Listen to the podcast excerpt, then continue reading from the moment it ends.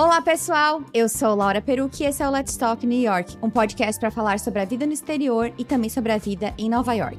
Lembrando que para comentar esse ou qualquer outro episódio, é só me mandar uma mensagem pelo Instagram Laura Perucci ou pelo Instagram do podcast letstalk.newyork. E se você curte podcast, já sabe, deixa um review pra gente lá na Apple Podcasts e também dá cinco estrelinhas pra gente no Spotify.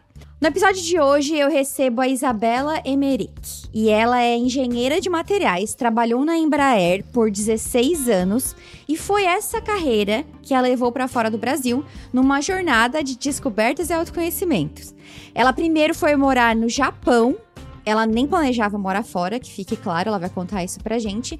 E hoje ela está em Portugal. A gente já tava conversando um pouquinho antes da gravação e eu acho que vai ser bem interessante a Isabela compartilhar mais da história dela, porque aconteceu muita coisa, cara. Ela tem muitos insights legais para compartilhar com a gente. Então, sem mais delongas, Isabela, seja muito bem-vinda e muito obrigada por estar aqui hoje no podcast. Oi, Laura. Obrigada eu mais uma vez por pela chance de contar minha história. Quem me indicou o seu podcast foi a Gabi, do Pão Bakery. E ah. eu lembro que ela me indicou porque tinha uma menina com uma história muito parecida, alguém que trabalhava na Rede Globo, eu acho, no Brasil, e que também tinha uma carreira incrível e deixou tudo. E aí a Gabi falou: Meu, essa história é muito parecida com a sua, e eu super me emocionei com a história. E eu acho que dividir essas histórias é muito legal porque tem é, a gente a gente acha que aquilo que a gente está passando acontece só com a gente né? A gente tem essa tendência. Uhum. e eu acho que dividir as histórias não é para me promover mas é para para dar um quentinho aí em quem está passando por alguma coisa parecida e ver que sim que que há caminhos alternativos ou não. É a gente acerta e erra acerta e erra acerta e erra. Às é. vezes mais erra do que acerta às vezes mais acerta do que erra. Mas evoluir né? Eu acho que, que se manter em movimento é muito importante. Então, tu se formou em engenharia de materiais em 1999, trabalhou na Embraer por 16 anos. Essa é uma área, assim, majoritariamente masculina. Masculina. Desde, desde a engenharia de materiais em si até mesmo atuar nisso dentro da Embraer, né? Conta pra gente como é que foi, né? Porque tu, já que tu tocou nessa coisa de, ai, cargo, né, de inveja e não sei o que, almejado, Pô, a Embraer é Sim. é uma empresa com muito prestígio nacional e internacionalmente. Como foi o teu período lá? E a, eu sei que a tua saída envolveu muita angústia. Então, conta como é que foi o tempo bom e por que que não se tornou mais tão bom. Para começar aqui no século passado, né? Porque 1999 é o século passado. é, a minha geração tinha algumas opções de profissão. Engenheira, médica, professora. Foi assim que eu, que eu decidi ser engenheira. Eu sempre fui boa de exatas. No começo até eu queria fazer engenharia química, mas aí no cursinho eu entendi, aprendi, descobri o que era engenharia de materiais, ouvi falar e fui fazer engenharia de materiais na Federal de São Carlos. Então, bem seguindo o script, assim, né? Entrei, éramos na turma de 60, né? Que começam, claro que nem os, não são os 60 que se formam, mas os 60 que começam éramos seis meninas. Engenharia de materiais tem bastante a parte de metalurgia, que daí só tem homens mesmo, tanto que dessas seis meninas, acho que metade metade eram área cerâmica ou área de, de plástico, né, de polímeros, que foi a área que eu fiz de especialização, mas a grande maioria sempre ia para metais e metalúrgica e era assim mesmo muito é, muito masculino. Como é que eu fui parar na Embraer? Eu nem sabia direito da Embraer, lembrando que eu saí da faculdade em 99, eu tinha lá meus 20, quase 24 anos, era né, uma criança, mas a Embraer tinha, sempre teve muita dificuldade de encontrar engenheiro aeronáutico, então ela fez uma campanha nas grandes universidades do Brasil para procurar engenheiros que quisessem aprender aeronáutica, né, ou quisessem ir trabalhar lá. Então foi assim uhum. que eu fui uhum. para lá. Era uma menina de 24 anos, chegando numa empresa recém-privatizada, pode-se dizer, né? Que a privatização aconteceu nos anos 90, então a gente brincava até que na Embraer tem o pessoal que é .gov e o pessoal que já era .com, porque tinha muito essa mentalidade de uma grande estatal. Então, assim, além de, de um ambiente masculino, era muito esse ambiente ainda um pouco engessado por conta da época da estatal. A Embraer cresceu muito depois disso e tudo. É, a parte boa, assim, teve muita coisa boa, tive muitas realizações lá, não só pessoais como profissionais. Eu passei, na verdade, dos quase 17, dos 17 anos da Embraer, que eu fiquei na Embraer, menor parte foi como engenheira engenheira, engenheirando. Eu, quando estava na engenharia de materiais, eu cuidava de materiais que não eram fabricados na Embraer, eram comprados. Então, eu tinha muito contato com o fornecedor. Uhum. E chegou um ponto na minha carreira lá, eu com, sei lá, seis, cinco, seis anos de empresa, todo mundo fazendo especialização e eu falava, putz, tem que fazer alguma coisa, né? Porque eu preciso me atualizar. Tentei fazer algumas especializações, mas eu falava, meu, eu não, eu não quero saber desse pedacinho específico, né? Eu gosto de gente, eu gosto desse meu trabalho com fornecedor, eu gosto. Eu acabei migrando para a área de supply chain, né? Então era performance de fornecedores, foi o que eu fiz por mais de 10 anos, dos últimos 10 anos na Embraer. E é uma área muito mais dinâmica, uhum. muito mais generalista, que tinha muito mais a ver comigo, mas que também tinha muito mais pressão. Né, assim, no sentido de que é dinheiro, é performance, é entrega, é prazo, muito mais do que as áreas de engenharia. E, e, muito mais assim naquela ameaça, porque engenharia é o core da empresa. E formar um engenheiro leva muito mais tempo do que formar um analista de contrato, um administrador de contrato. Então é aquilo. E, e é, eu sentia muito essa coisa. É, tem que fazer direito, porque senão você vai ser demitido. Tem que fazer direito, senão você vai ser demitido. E olha a crise. E, e mercado aeronáutico é assim, né? O dólar sobe e entra em crise, o dólar desce e entra em crise. Mas é um mercado, tem uma piada interna, assim, na aviação, que a cada, sei lá, sete anos que você passa trabalhando em aviação, você perde um de vida, porque tamanho o estresse, assim. É então, muito eu já volátil, perdi, eu perdi alguns. né? É, eu perdi alguns, né, nesses 17, mais três depois no Japão. É, eu entrei lá muito nova e tinha funcionários que já estavam lá há 20 anos quando eu entrei, e menina, né, uma menina mesmo, uma menina mulher, querendo ser mulher, mas era muito mais menina do que mulher, e ter que se provar o tempo todo. Então eu acho que, mesmo nas, na época no começo, né, e das grandes descobertas, tinha já esta carga. Uhum. E aí a gente tinha sempre que fazer tudo muito melhor, porque a gente é mulher no meio de um de homem, enfim, aquela conversa que a gente já sabe. O, assim, a minha angústia mesmo veio depois dos meus filhos, né? Eu tenho dois filhos que já nem são mais meninos, o meu mais velho já tem 18 e o meu caçula tem 13. E quando eu fui mãe, como, porque até então né, eu não fazia nada mesmo, eu só trabalhava, então tudo bem. Mas aí quando eu fui mãe e comecei a ter que dividir isso, e era um, um emprego muito demandante, aquela coisa, né, que são oito horas lá fora extras, e viajava, e várias vezes deixei ele doente, deixei doente no berçário, deixei doente com o pai para poder viajar. Ao longo do tempo foi ficando mais pesado. E eu comecei a me questionar isso. Poxa, mas será que todo mundo trabalha só para não ser demitido, né? Será que eu não consigo ganhar dinheiro com mais nada na vida? Não é possível, né? Que eu vou ter que ficar aqui na roda do rato para sempre. E depois, quando veio o meu caçula, foi mais difícil. Foi muito mais difícil voltar da licença maternidade do meu segundo filho do que do primeiro. Uhum. Porque do primeiro, também tem aquilo que você quer muito ser mãe, mas aí você fica quatro meses só com o bebê dentro de casa, fazendo muito pouca coisa. E você também não conhece ainda muitas outras mães, porque né, é o primeiro, então você vai começar a entrar na roda das mães. E aí voltar para o trabalho tem aquela coisa de ufa, vou, né, também vou ter um pouco do tempo para mim, assim, tem esse conflito de ah, eu vou deixar Sim. meu bebê, ah, mas também vou voltar a ter a minha vida. Uhum. E quando foi o segundo, você já não tem mais aquelas neuras, né, de mãe de primeira viagem, você já conhece outras mães, então eu já conseguia também administrar melhor os horários dele, e aí eu não deixei só um, né, eu deixei dois para trás. Então, Sim. Foi muito mais difícil. Daí a coisa foi mesmo assim, ficando, ficando bastante pesada. Não tem acreditado que ignorância é uma benção?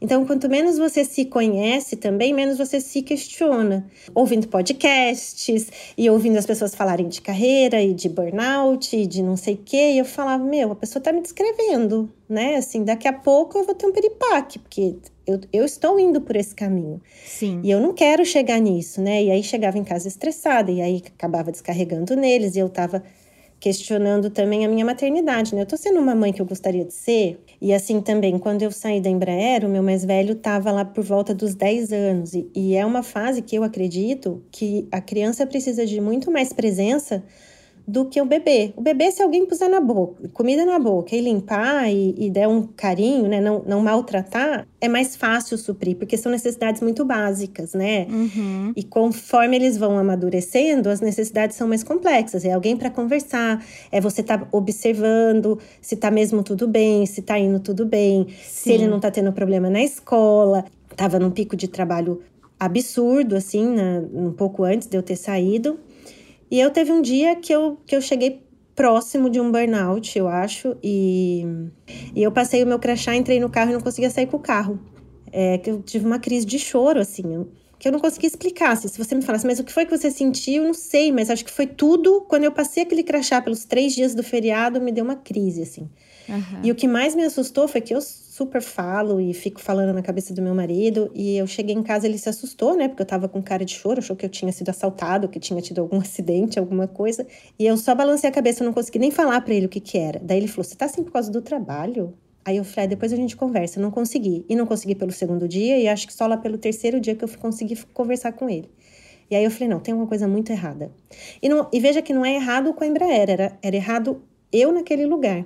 E aí foi isso. Daí eu comecei a pedir, né, procurar uma saída e, e, e pedir mesmo a Deus, assim, por uma, por uma saída, por uma porta, por uma janela, por qualquer coisa. Ou força mesmo para eu encarar aquilo como outras pessoas encaravam, que aquilo era só o trabalho, aquilo não era minha vida, né? E que, e que tudo bem também, que, eu, que uma forma que eu levasse aquilo de uma forma mais leve. A Embraer abriu um PDV, né, um programa de demissão voluntária.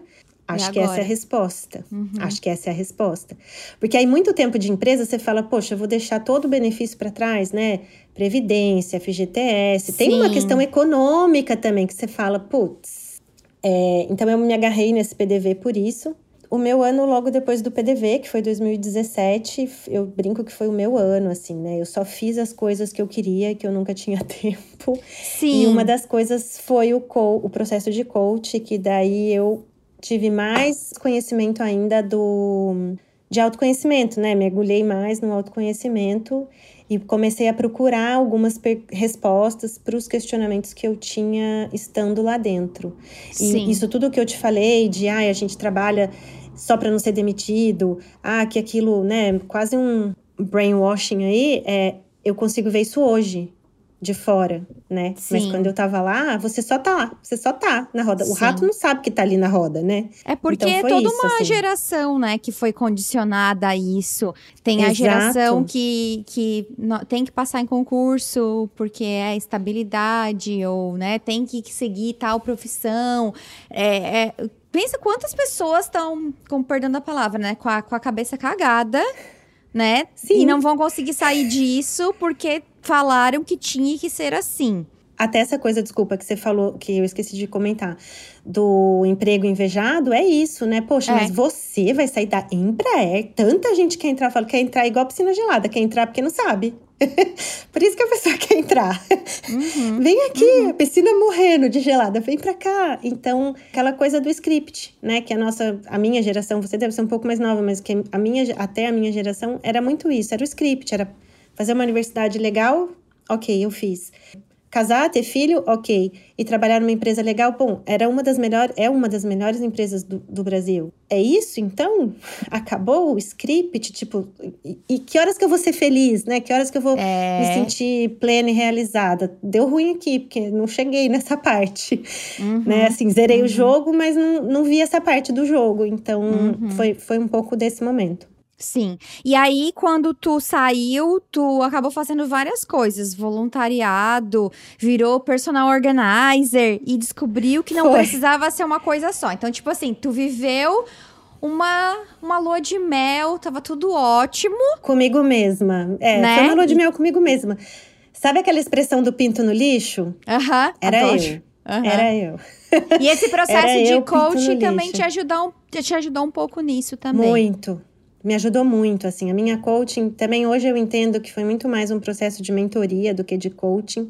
Desde o ano passado eu tenho trabalhado com mentoria e ela é a minha mentora nas mentorias, então uhum. a gente estabeleceu uma relação muito, muito bacana e, e ela foi me mostrando isso, né, que por isso que eu digo de dividir a história. Ela me mostrou, olha, é, você é mais uma das minhas clientes com os mesmos questionamentos. Tipo, não é que você é louca, né? Você não é responsável porque você saiu da Embraer. Você tá tentando resolver a sua vida. Você tá que tudo bem, tá? A gente foi programado para esse script, só que o capitalismo não é assim tão perfeito quanto se esperava, né? Então a uhum. gente a gente tá num, num outro caminho de se descobrir. E aí eu falava, ah, eu sempre é, sempre quis fazer um curso de confeitaria e tal. Ela falou, faz. E aí eu fiz curso de confeitaria, eu fiz oficina de oração, eu ia buscar os meninos na escola, levava os meninos na escola, ia de roupa de ginástica, porque meu sonho, sabe, era, era levar os meninos na escola, não correndo com pressa em cima do salto alto, era tipo de roupa de ginástica. De onde você vai? Daqui eu vou correr.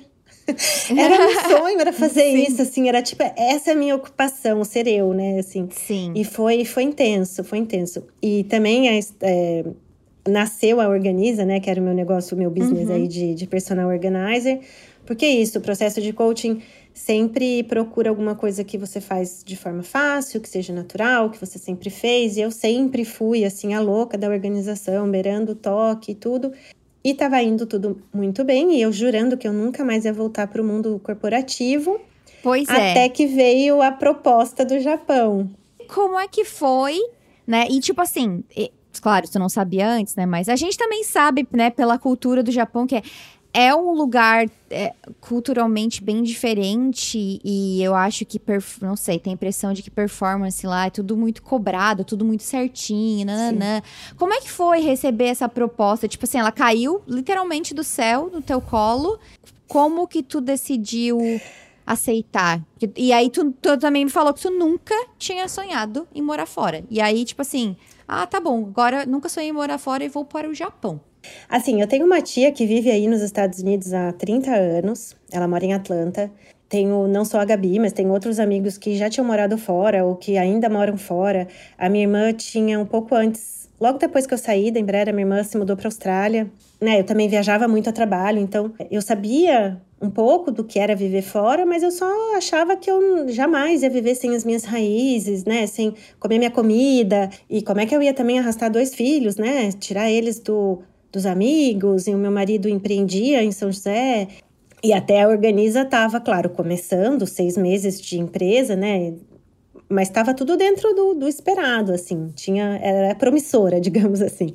Uhum. Só que é, eu fui trabalhar numa empresa concorrente da Embraer uma empresa que também estava desenvolvendo um programa lá de avião. Começou só com japoneses, mas eles estavam com muita dificuldade, e então eles começaram a buscar profissionais especializados no mundo aeronáutico, que não é tão grande assim, são poucos profissionais no mundo. É, só que estava indo muita, muito engenheiro, né? Muito engenheiro fazendo engenharia mesmo. Então, várias pessoas que eu conhecia estavam indo, super salários e cheio de benefícios, mas enquanto não estavam levando ninguém de supply chain, tudo bem. Até que uma ex-chefe minha foi também. E um dia ela me ligou e falou: Olha, eu tô montando uma equipe aqui. É, você saiu da Embraer e aí eu falei: é aí que eu tô ótima, nunca mais eu vou voltar para uma corporação, muito obrigada. Se eu souber de alguém, eu te falo. Não mexe no meu queijo, tá tudo bem. E aí ela falou: Você tem certeza? Eu falei: Absoluta, mas se eu souber de alguém, eu te aviso. Pode deixar. Só que daí um amigo muito próximo foi contratado e a gente foi. Eu fui na despedida dele. E meu, fi, meu marido com os meus filhos estavam em algum esporte dos meninos que meu marido tinha levado. E eu falei, não, eu vou dar uma passadinha lá só pra falar tchau pro fulano. e Só que daí o fulano não deixou, não. Fala pro seu marido, pros meninos virem aqui, quero me despedir deles, não sei o quê. E chegou lá, e tudo que ele já tinha falado na minha cabeça, ele começou a falar pro meu marido. Mas sabia que o contrato é assim assado, que os meninos vão estudar em escola internacional e a gente não vai pagar nada, não vai pagar aluguel, não vai pagar isso, não vai pagar aquilo, que é tipo salário na mão. E meu marido olhando para mim, eu falava, eu sabe, então, não sei, não quero saber, tem um de quem sabe, aquela coisa. Falei, imagina, acabei de mudar os meninos de escola, porque eles, eu tinha mudado eles naquele ano. Falei, acabei de mudar os meninos de escola. Você acha que eu vou fazer isso de novo? Aí meu mais velho, mãe, eu não falei nada que eu não quero me mudar. Adorei. Todos contra ti. E eu falei, você acha que depois de 15 anos, meu marido aí ganhando o que ele acha que é justo pelo trabalho dele, eu vou tirar ele daqui? Mas, gata, é um ano só de contrato, tipo, ninguém vai nem perceber que eu fui embora. Ah, meu Deus, pra que, que eu trouxe esses meninos aqui? E aí, só o meu caçula, que é um pouco mais apegado, a gente, tinha uma, a gente tem uma cachorrinha que agora tá com a minha cunhada no Brasil. Ele falou: mas a gente vai poder levar a Mel? Falei, bom, não, vocês estão loucos, vocês estão loucos, imagina, não vou, não quero. Mas claro que daí, né, eu cheguei em casa, falei, mandei uma mensagem para minha coach, que já nem era mais minha coach, falei, meu, você não acredita que aconteceu isso, não sei o que. Ela falou, Isa, lembra que você aprendeu comigo? Prós e contra. Amanhã, quando todo mundo acordar de cabeça fria, senta os quatro e fala o que, que a gente ganha o que, que a gente perde. E aí fizemos esse exercício, eu falei, ai, também ninguém vai me contratar. Sabe aquilo? Tipo, ah, eu nem sou tão boa assim. Tá bom, vou mandar o currículo e pronto, e daí ninguém vai me contratar, fim de história. E vocês param de me encher o saco daí, né? Aquela coisa. Isso, tipo isso. Ai, tá bom, vai. Ai, tá. Quer ver? Quer ver que eu nem sou tão boa assim? Mandei o currículo, só que daí deu tudo errado, né? tudo errado certo. Não só aceitaram o meu currículo, como daí o dia da entrevista, essa minha antiga chefe que estava lá, ela estava fazendo todas as entrevistas. Então, ela estava guiando para o potencial máximo das pessoas, porque ela já conhecia. E no dia que eu podia a entrevista, ela estava em viagem. E eu falei, mas eu não posso antes da sua viagem. Tipo, não posso, não posso, desculpa. É, mas depois eu vou viajar e eu não garanto. Eu falei, ok, se tiver que ser, vai ser. E aí eu fiz a entrevista sem ela, só com o Japa do RH e o Japa, que era né, o, o, o manager da vaga junto com ela, assim, porque lá uhum. também tinha uma estrutura que era os japoneses continuaram na estrutura deles e os estrangeiros ficavam meio de, de buddy, assim, sabe? Com uhum. eles na estrutura. Era uma loucura. E aí fiz a entrevista sem ela, e aí me, me selecionaram e a gente foi para o Japão. É importante dizer que a gente não viveu no Japão. Quando a gente foi, tinha cento e tantas famílias ex-Embraer, trabalhando lá. Hum. Os filhos em escola internacional, ninguém limpou banheiro de escola no Japão, ou corredor, ou entendeu? Assim, não falavam japonês, então é, tiveram que aprender a falar inglês, mas é bem mais fácil falar inglês do que japonês. Sim. Então a gente vivia na bolha. Na bolha, da era empresa. isso que eu ia falar. A gente tinha muita cobrança, sim, mas a gente tinha lá as horas que a gente tinha que cumprir por contrato, e claro que tinha gente que trabalhava muito mais. Eu, como já era outra pessoa, né? Tudo bem, eu volto para o ambiente corporativo, mas isso não vai mais me afetar.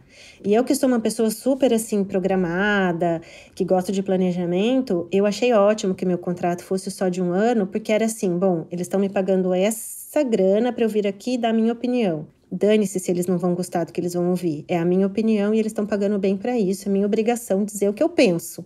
Uhum. E também, ó, se eles não gostarem, meu contrato acaba em um ano e pronto, e me devolve para o Brasil. Só que Sim. aí, de um ano, eles estend quiseram estender meu contrato e eu acabei estendendo o contrato por mais três. E o que, que foi fez? mais dois, desculpa. Que que e aí foi, foram três anos. Bom, Laura, aí era assim, eu também já tinha descoberto que, putz, a Organiza estava muito legal naquele processo que eu vinha vindo, né? E, e, aí personal organizer fazia sentido, mas eu também já tinha descoberto algumas desilusões dessa vida de empreendedora. Fazer uma mudança dessa, movimentar a família inteira para um ano só, porque, né? Quem imigra sabe, os primeiros seis meses são um inferno, né? Assim, você você não sabe nem como é que você foi parar ali. Aí no final dos desses seis meses, a empresa já começou a me oferecer a extensão. E aí você fala, bom, daí agora que passou o trauma, a gente vai voltar?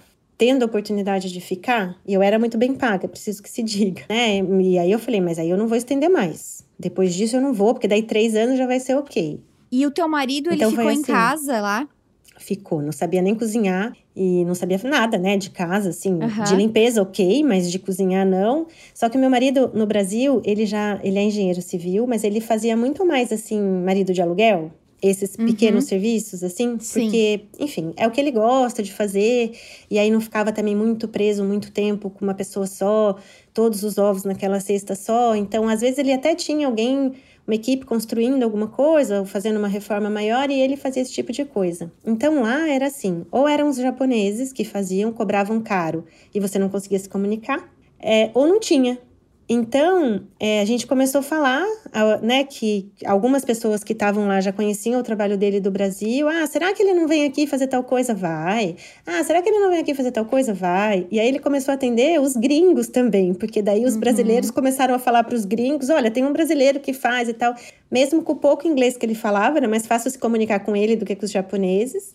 Ele fazia melhor do que os japoneses. Então ele trabalhou bastante até, assim. A princípio ele ficou só em casa.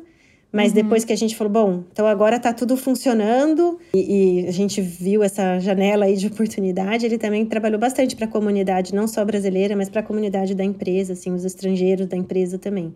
Uhum. Então ele uhum. acabou fazendo aí esses nesses freela assim e, e, não ficava também só dentro de casa, né? Via via outras pessoas além de nós quatro, assim. E aí meu contrato terminaria em dezembro de 2020, mesmo antes da pandemia. Esse era o meu contrato.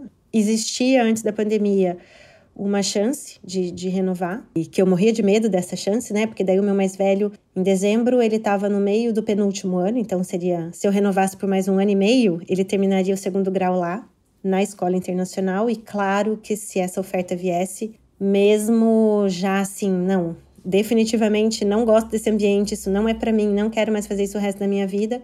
Eu não faria o resto da minha vida, mas eu esperaria ele terminar o segundo grau. Uhum. Só que aí em março, né, 2020, o Covid explodiu e detonou a aviação. Então, quem já estava estabelecido com programas certificados e avião voando e vendendo e contratos de venda, ficou em maus lençóis. Quem estava tentando entrar no mercado, que era o caso da empresa que a gente trabalhava, eles se, se viram obrigados a interromper indefinidamente o programa.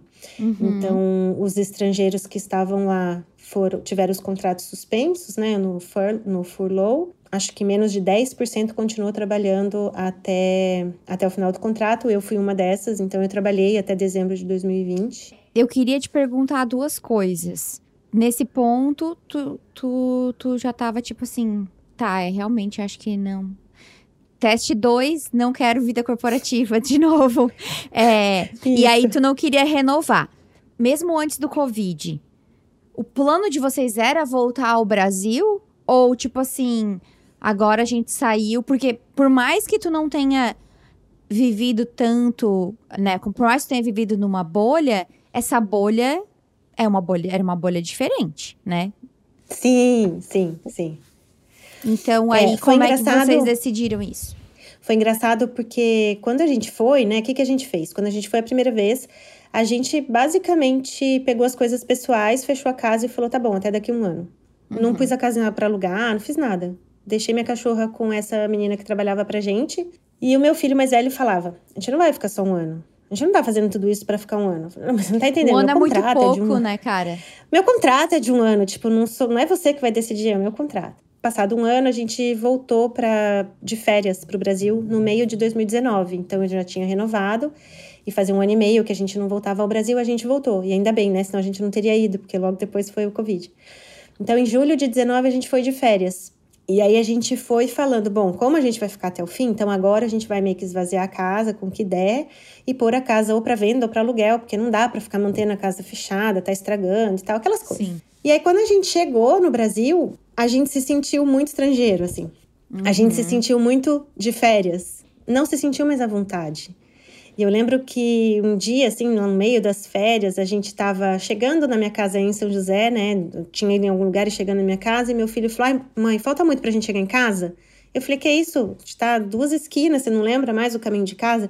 Ele falou: não, mãe, a nossa casa. Tipo, a nossa casa no Japão. No Japão. E aí eu olhei pro meu marido e falei: né? Eu também tô sentindo falta de casa.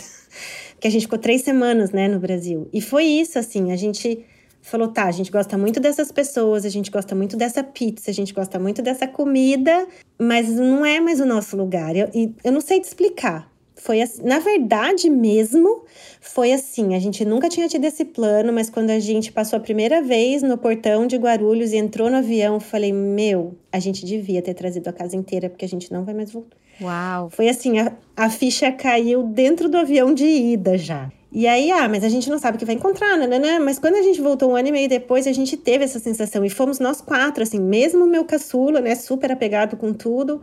Mas ele também já tinha se apegado aos amigos que tinha feito lá. Foi, foi isso, assim, a gente falou, bom, não sei, depois do contrato, não sei para onde a gente vai, então nós vamos voltar para o Japão e vamos começar a planejar qual vai ser o próximo destino. Uhum. Porque para o Brasil parece que a gente não, não cabe mais. E o, e o Japão é um país absurdamente seguro né? A ponto assim dos bicicletários, quando tem moedinha para prender a bicicleta, quando você só não chega e põe a sua bicicleta, o capacete, a água, o que você quiser, o casaco dentro da bicicleta, da cestinha da bicicleta e você volta seis horas depois, oito horas depois, tipo, as pessoas deixam no metrô, vão trabalhar, voltam, pegam a bicicleta com capacete na cestinha. E aí você fica nessa sensação de insegurança que o brasileiro tem, né? Nossa, eu não posso tirar meu celular porque alguém vai me roubar o celular, eu não posso andar com um tênis XPTO porque alguém vai arrancar meu pé junto com o tênis. Então, acho que isso foi uma das coisas que mais pegou. E, e aí, acho que era isso, assim, bom, a dor pior já foi, né? Agora que a gente já saiu, vai voltar para quê, né? Agora que a gente é. sabe que consegue sobreviver fora daqui, para que, que a gente vai voltar? Como é que a gente vai fazer esses meninos caberem de novo nesse lugar, assim? Então, uhum. então foi isso. Uhum. E aí a gente teve alguns planos, assim, que acabaram não evoluindo e a gente acabou vindo Portugal era um dos planos, e aí a gente acabou vindo para cá depois que aconteceu o Covid e tudo, que daí não tinha mesmo chance de renovação do contrato, a gente acabou vindo para cá. E vocês foram para Portugal porque tu tinha direito à cidadania portuguesa, né? É mais ou menos, é. A minha, eu sou bisneta de português. Então, a minha mãe é neta e o ano passado teve uma lei promulgada é, que facilitou o processo para netos. Facilitou, mas tem Covid e tudo mais, então o processo da minha mãe está aberto, mas não, não evoluiu ainda, assim, não, uhum. não, é nem que foi negado. Ele tá do jeito que a gente entregou há um ano e meio atrás, ele tá. Mas aí, como facilitou o processo para netos, saindo a cidadania dela, aí eu passo a ser filha e aí fica, fica bem rápido, assim. Aí é o processo normal, quatro a seis meses, esse, esse continua rolando bem. Na verdade, tinha é, do Japão tentado um visto aqui para Portugal, um visto de longa permanência, até porque a gente já sabia que o processo da minha mãe ia demorar, né? Se, sem Covid já ia demorar um ano e meio, dois. É, então, já passou um ano e meio e o, projeto, e o processo não andou nada, então vai demorar muito mais. O visto foi negado, na véspera de recolherem a nossa mudança, a gente recebeu a resposta do visto. Sim. E aí a gente falou: bom, então vai ser visto mesmo. a gente entra. Tudo que eu não queria fazer, porque desde o começo eu tenho um tio que vive aqui que se tornou português. E quando eu falei que então a gente vai contratar uma empresa, nananã, para fazer o visto, ele falou: bobagem. Todo mundo chega aqui de turista e se regulariza aqui e se regulariza, consegue se regularizar é tranquilo. Mas e meus filhos? Eles vão para escola, é tranquilo. Mas eu não queria, né? Assim, a gente não queria fazer isso, a gente achou que era muita loucura. É, mas aí, como o visto foi negado e a gente já estava com tudo empacotado, a minha passagem para cá era a empresa que, que pagava a volta, a Sim. mudança e a passagem. E não dava mais tempo de mudar nada. E a gente, quando o consulado de lá ligou pra gente e falou: Olha, não sei o que aconteceu, Portugal negou o visto de vocês. O meu filho falou: Mas a gente não vai voltar pro Brasil, não, né? Então a gente vai assim mesmo. E aí a gente falou: Bom, não é do jeito que a gente planejou, mas é o que, é o que vai dar. É o que tem. Então a gente vai. Uhum. É o que tem, Sim. então a gente vai. Uhum. E aí a uhum. gente veio. Mas a escolha a de Portugal veio. foi por conta desse link da tua família, que aí seria Sim. uma maneira de, de, de facilitar, digamos assim. Até porque Portugal, para brasileiros, é essa questão de imigração é bastante amigável. Realmente uhum. é assim, todo mundo entra aqui, ou a maioria entra aqui como turista e acaba ficando, né? Já vem com interesse de ficar, mas entra como turista porque Sim. não precisa nem de visto e acaba ficando porque brasileiro tem algumas facilidades aqui para conseguir se estabelecer. Se estabelecer uhum. legalmente, né? Uhum. É claro que encontra os mesmos preconceitos que encontra em outros lugares, mas assim, é muito mais tranquilo do que chegar sem visto nos Estados Unidos, por exemplo, né? Ou chegar Sim. com visto turista nos Estados Unidos e, e vai ficar ilegal por muitos, muitos, muitos anos. Aqui não, aqui se você chegar e convencer alguém a te dar um emprego e tiver um contrato, aí é bem tranquilo de se regularizar, uhum, que é a uhum, situação que uhum. meu marido tá. Ele tem um contrato de trabalho, a gente tá aguardando, a gente não é ilegal, não estamos aqui ilegais a gente está aqui aguardando a regularização. Então, quando o, o CEF, né, que é o Serviço de Estrangeiros e Fronteiras, a imigração, né, chamar, pronto, é isso. Então, Sim. uma das coisas foi isso, né? Assim, teria também, por exemplo, ah, o Canadá também é relativamente tranquilo, mas aí tem o clima do Canadá, e aí a gente falava, poxa vida, né? Meu tio tá ali, mora na praia. E também uhum. tinha a questão do idioma, porque eu falo inglês, óbvio, mas meu marido aprendeu um pouco no tempo que a gente ficou no Japão, mas não é confortável com o inglês. E aí a gente falou: bom, se a gente for para um outro país que fala inglês, ele vai ter, além da dificuldade por ser imigrante, a dificuldade da língua para arrumar um emprego. E aí a gente achou que Portugal, é, como ele é engenheiro civil, também tem acordo da, do Conselho de Engenharia Civil do Brasil com Portugal, então que ele seria mais fácil, tanto que ele, a gente não tem a residência, mas ele já tem a carteirinha de engenheiro dele Sim. daqui. Foi sabe, somando todas essas facilidades, a gente achou que Portugal seria mais tranquilo, assim. E seria um lugar que a gente fala. Eu acho que tá bom, já tivemos essa experiência e também vamos estar tá na Europa, quer dizer, abrir as portas da Europa para os meninos escolherem depois onde é que eles vão querer morar. Uhum. Mas para a gente se restabelecer, né? Então, assim, é um lugar com mais menos segurança do que no Japão, mas com muito mais segurança do que no Brasil, que a gente tem um, uma certa raiz já, né? Tem muita diferença cultural. Inclusive, aqui Sim. a gente descobriu que a gente não fala português quando a gente fala chegou. Brasileiro. A gente descobriu que a gente fala brasileiro, exatamente. E entendia muito pouco do que eles falavam. O contrário, eles entendem bem. até por conta das novelas e os youtubers, mas a gente entendia muito pouco, agora a gente já entende bastante. Mas foi assim, foi isso, foi essa cesta, sabe? De, de, de benefício, assim. Sim. E acho que foi uma escolha acertada. A gente mora numa cidade muito pequenininha, é, chama, é na, na, região do Porto, mas é uma cidade de praia mesmo, assim, e é uma, uma cidade de veraneio. Então, no verão, fica insuportável andar, porque todo mundo vem passar férias aqui. Uhum. Mas, em geral, é uma cidade bem tranquila, assim. Os meus filhos andam de bicicleta para todos os lugares, sabe? E a gente não se preocupa, e é tudo muito pertinho. Daqui na escola são cinco minutos de bicicleta. Foi por isso, assim, a gente estava querendo essa coisa um pouco de interior de novo, é qualidade de vida, mas ao mesmo tempo abrir para eles a porta da Europa, assim, né? Porque aí não a gente pretende continuar aqui, mas se eles não quiserem continuar aqui, Sim. eles podem estar em qualquer lugar. Mas aí, tipo assim, Brasil, Japão, agora Portugal. Como é que ficou a Isabela nisso tudo? Porque tu saiu lá do Japão questionando a vida corporativa. E aí, Isso. antes da gravação, tu já me falou que algumas coisas mudaram. O que que tu concluiu, né, da, dessa saída do Japão até hoje? Como é que como é que estão as coisas? Eu tirei um outro ano sabático, né? Então, ano passado, é... primeiro que a gente chegou, estava tudo fechado, né? Por conta da pandemia. Nós ficamos três meses presos em casa, as crianças precisando fazer amigo, tendo aula online. Foi. Mesmo que eu quisesse, é... eu nem podia não estar disponível, né? Não, assim, mesmo que não fosse uma necessidade minha parar e olhar para mim, eu tinha que estar aqui disponível para eles, porque foi muito difícil. Parece que não, mas três anos, quando você tem dos 14 aos 17, né, o meu mais velho, é uma, é uma idade de muito vínculo. Então, ele fez vínculos muito profundos com os amigos lá do Japão. E aí, deixar tudo isso para trás no meio de uma pandemia, sem ninguém saber muito o que, que ia acontecer, foi muito difícil. Então, independente dos meus questionamentos, eu senti que eu tinha que estar disponível para eles. Meu marido, assim que a gente, enfim, arrumou casa, pôs eles na escola, ele entrou num grupo de emprego do Facebook, em três dias ele arrumou um emprego, começou a trabalhar, então ok, então agora vamos lá. E aí eu fiz isso que eu, que eu, eu dizia que eu sempre queria ser do lar, né? Qual é o seu sonho? Eu quero ser do lar, gente. Eu quero ser madame do lar. Sabe aquela madame que lava, passa e cozinha? É essa que eu quero ser. Então, assim, eu fui tudo isso é, o ano passado praticamente todo e claro que falei, puxa, que vida chata, né? Porque aquilo é aquele trabalho que não acaba nunca, que ninguém enxerga,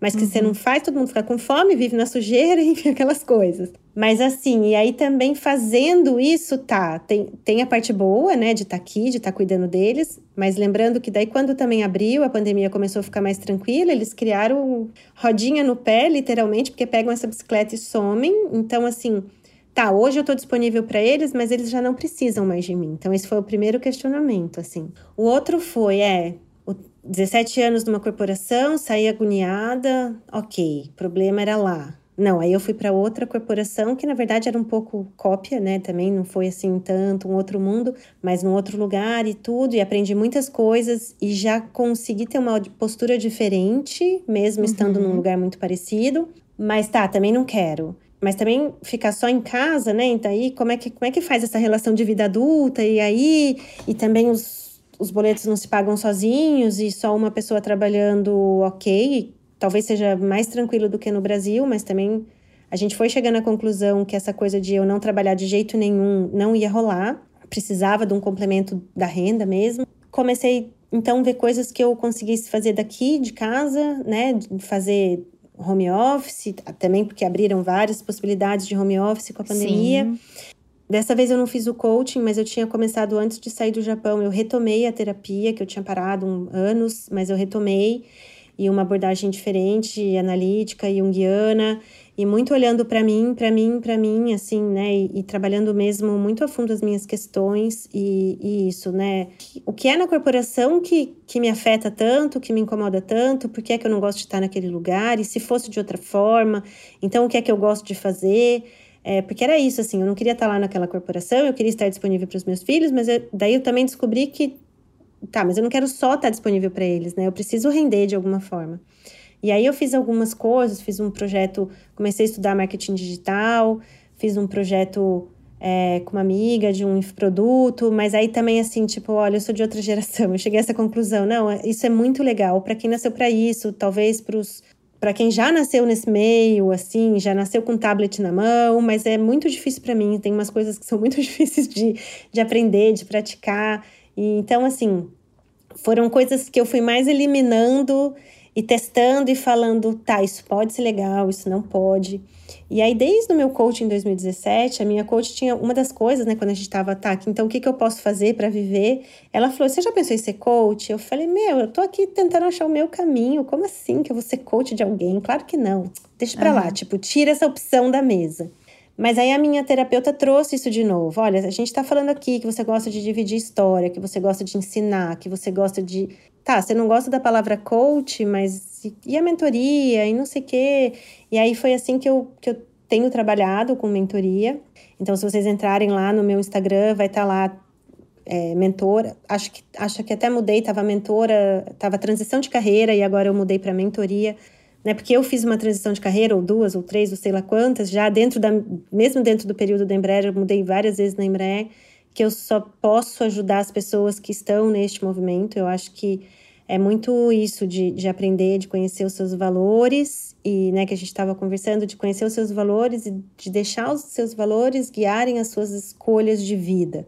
Porque sempre que você vai contra um valor que é muito importante para você, em algum momento você vai sentir um incômodo, né? Então, é isso que eu, que eu tenho feito e tentado me colocar, e, e tenho até voltado a considerar de voltar sim para um ambiente corporativo, porque eu brincava quando eu estava lá no Japão, que eu falava, ah, a hora que eu sair daqui, eu vou ser caixa de supermercado, é, vou vender café, porque eu não quero mais trabalhar com meu cérebro. E aí eu até brincava, não, caixa não, porque tem que ficar lidando com gente. Eu vou, eu vou cuidar de estoque do supermercado, assim, para não ter que falar com ninguém, né? Mas é absolutamente o contrário do meu perfil, porque na verdade eu gosto é desse contato, é de poder mesmo ajudar, orientar, enfim, dividir o que eu sei e aprender. E, então, ah, eu também tenho dado aula particular para os adolescentes, assim, porque aqui também tem muita demanda de, aqui chama explicação, aula particular. E que aí até isso, assim, é tipo. Mas o que, que isso tem a ver, né, com mentoria, com engenharia, com corporação? Então, uma coisa que eu tenho aprendido, assim, qual é o meu. O meu o que, que eu faço, né, de forma muito fácil, que lá em 2017 eu falava, ah, é organizar. Até é, mas é muito mais organizar o pensamento das pessoas e, e trazer para elas clareza, porque eu acho que eu tenho essa facilidade de, eu brinco que é desembaraçar o que as pessoas estão pensando e ajudá-las a entender o que elas estão pensando, não da forma como um psicólogo faz, mas é assim, tentar simplificar, né? O que a pessoa, o que as pessoas estão se debatendo, né? O dilema com que elas estão passando é meio que simplificar a forma de daquele raciocínio. Então, em aula de matemática, tem sido muito bacana, porque eu tenho umas coisas assim que eu sempre pensei daquele jeito, né? E aí aqui é outro sistema de ensino. Então eu, eu sempre faço assim. Eu falo assim para os alunos: olha, eu aprendi assim. Não sei se a sua professora ensinou assim. Nossa, professora, agora que a senhora falou, tá muito mais fácil. e aí eu tenho me convencido que sim, que isso é um dom, né? Uhum. Talvez isso seja um dom. E talvez esse seja o meu propósito. Porque a gente, a gente liga muito o propósito a uma profissão, né, Laura? E na verdade, o propósito não precisa ter nada a ver com a sua profissão, né? Uhum, uhum. Até porque você pode ter um propósito maravilhoso, se sentir muito realizado fazendo uma determinada coisa que não dá dinheiro, então aquilo não se sustenta. E aí é. você tem que ter alguém para pagar os boletos, para você inclusive continuar exercendo o seu propósito, né? Uhum, então, um uhum, patrocinador para aquele propósito. E aí eu acho que eu tô um pouco assim, tá ficando um pouco mais claro. Eu brinco com a minha terapeuta, não, eu não quero responder todas as perguntas, não, porque o dia que eu responder todas as perguntas, eu vou olhar para o lado, ó, tá aqui, São Pedro abrindo a porta do céu para mim. Eu não quero. Eu quero sempre encontrar outros questionamentos, porque eu acho que, que é isso que a gente, é para isso que a gente tá aqui. Hoje eu, eu vejo com um pouco mais de clareza que eu posso continuar fazendo qualquer coisa, então aquilo que a gente falou, né, no começo, não preciso ser uma coisa só, eu posso ser professora de matemática, eu posso ser mãe, eu posso ser mentora e eu posso, inclusive, voltar para minha área de atuação, continuar cuidando de fornecedor em algum lugar, com este meu propósito me guiando. Né, assim, e nada de, dessas de coisas te definem, né? Nada é Não. para sempre. Isso. Tipo assim, a gente tem que conseguir se enxergar Que nem o podcast lá da Isabel, né? Agora eu entendo por que, que ela enviou. Porque que a... Era Isabel, isso mesmo. E além de isso. tudo, a gente tinha um nome parecido. Era isso mesmo. É, agora eu entendi por que, que a Gabi te, te mandou esse episódio. Porque faz todo sentido. Foi. Você falou, ah, e agora, né? Onde é que você tá? E agora eu tô eu tô muito, assim, nesse. Ainda é um processo, e como eu disse, eu não quero chegar no fim desse processo tão cedo, mas é esse processo de entender exatamente isso que você falou, que nada disso me define. Eu não sou a professora de matemática, eu não sou a funcionária daqui ou dali, eu sou eu. Com essas habilidades, e onde eu vou usar essas habilidades? Aonde eu achar que faz sentido hoje. Se amanhã Sim. mudar, também pegar a minha caixinha de ferramenta e levar para um outro lugar. Uhum. E isso é muito transformador para a nossa geração, né? Porque é aquilo que a gente falou, tinha que ser engenheira, advogada, médica ou professora, e tinha que se aposentar, né? Fazer 30 anos na mesma empresa até se aposentar.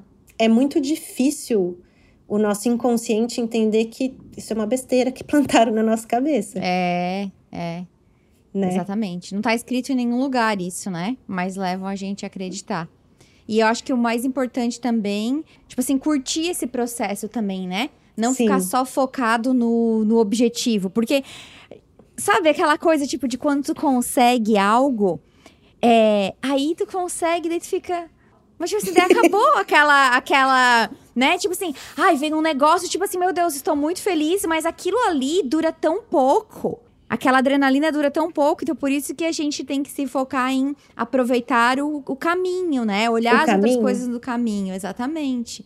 é bem é clichê, mas é bom. é isso, né? Não é uhum. sobre o destino, é sobre o a caminho. Caminhada. Eu tenho um clichê meu que eu digo, as coisas só viram clichê porque de certa forma, é real, né? Porque Exato. Se as pessoas re repetem tanto, é clichê por quê? Porque todo mundo repete. Tá, mas é porque faz sentido para muita gente. Por isso porque que as pessoas sentido. repetem. Exatamente. Então, tudo bem ser clichê também. Mas continuaremos Vamos desconstruir a falar. o clichê. Exatamente. Exato. Bom, Isabela, eu queria te agradecer muito pela tua participação. Vou deixar o teu... Imagina! Teu Instagram na descrição do podcast pro pessoal lá te mandar mensagem, ver mais da Isso. mentoria e tudo mais. E te desejar que tu encontre, seja lá o que for que tu esteja buscando e que também tu continue tendo muitas perguntas, porque tu não quer terminar os questionamentos, então. Pois é. Obrigada, Laura. Eu que agradeço mais uma vez. E sim, é, pessoal, não só de mentoria, mas se tiver dúvida, muita gente me pergunta coisas sobre Portugal. E, ou sobre o Japão, então fiquem à vontade de tirar dúvida lá, de tirar dúvida também sobre esse processo. Obrigada, então, viu? Brigadão. É, então vocês já sabem, mandem mensagens para mim, para Isabela e a gente se fala no próximo episódio. Tchau, tchau.